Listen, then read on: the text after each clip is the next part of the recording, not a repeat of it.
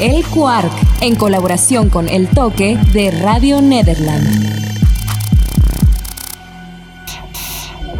Esto es El Quark en el mínimo espacio máximo de análisis. Hablamos de lo que te interesa y analizamos los agentes de cambio. Una producción original de la Escuela de Periodismo Carlos Septién García. Hallo, Goedemorgen y sobre todo, hola, soy Mariela Santoni. Bienvenidos. Y en donde sea que se encuentren, muy buenas tardes, noches y días. Yo soy Manuel González.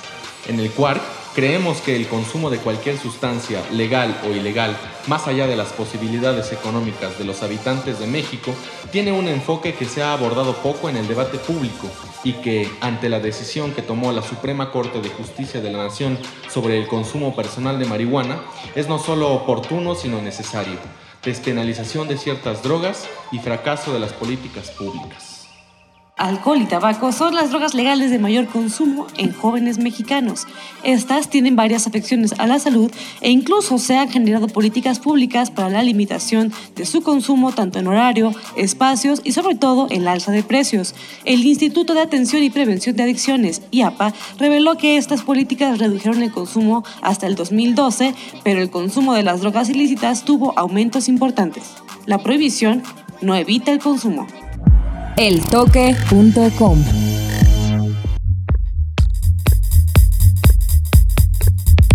Según el informe mundial sobre las drogas de la Oficina de las Naciones Unidas contra la Droga y el Delito, nos muestra que las consecuencias para la salud del consumo de drogas ilícitas siguen siendo motivo de preocupación a nivel mundial, pues la gran mayoría de los consumidores de drogas problemáticos siguen sin tener acceso al tratamiento adecuado. Una de cada 20 personas de edades comprendidas entre los 15 y 64 años consumieron drogas ilícitas en 2013 y en el año 2015 aumentó la cifra 3 millones, debido al crecimiento de la población mundial.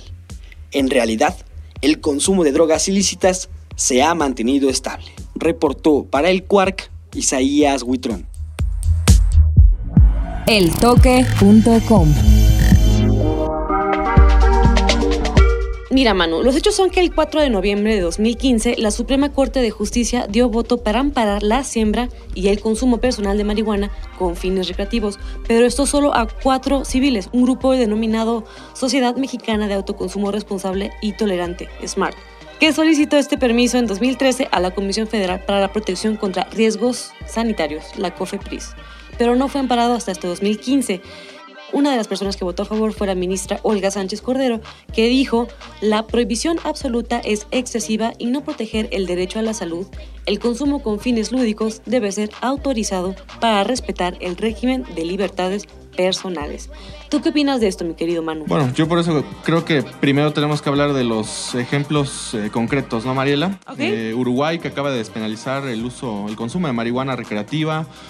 Eh, el presidente de Uruguay confirmó que la marihuana es un monopolio del Estado y en función de eso la producción, la distribución y la venta de la marihuana es eh, solo una capacidad que tiene el Estado. Entonces yo creo que empezando por esos ejemplos en Estados Unidos que se acaba de despenalizar en varios estados, ya suman 22 todos, donde se puede usar marihuana no solo medicinal sino recreativa, te va indicando que en ciertos puntos del mundo hay una un pequeño movimiento, ¿no? Que va hacia la despenalización, ¿no? Y ahora el problema es, en este tipo de casos, las políticas públicas. Eh, la, criminalización del consumo, eh, principalmente porque el país tiene un problema complejo con el uso de las drogas, ¿no? Incluso cuando estaba la prohibición del alcohol, los problemas seguían siendo los mismos que ahora es con la droga. Y yo creo que en función de eso tenemos que ver si es cierto que este gobierno que es tan reformista y que se hace llamar tan reformista, lo es con el consumo de drogas, ¿no? Ahí está, chicos. Entonces, quitar lo prohibido lo hará más razonable. Esto fue todo el día de hoy en El Cuart. Yo soy Mariela Santoni. Yo soy Manuel González. Y nos escuchamos en la próxima emisión de El Cuart.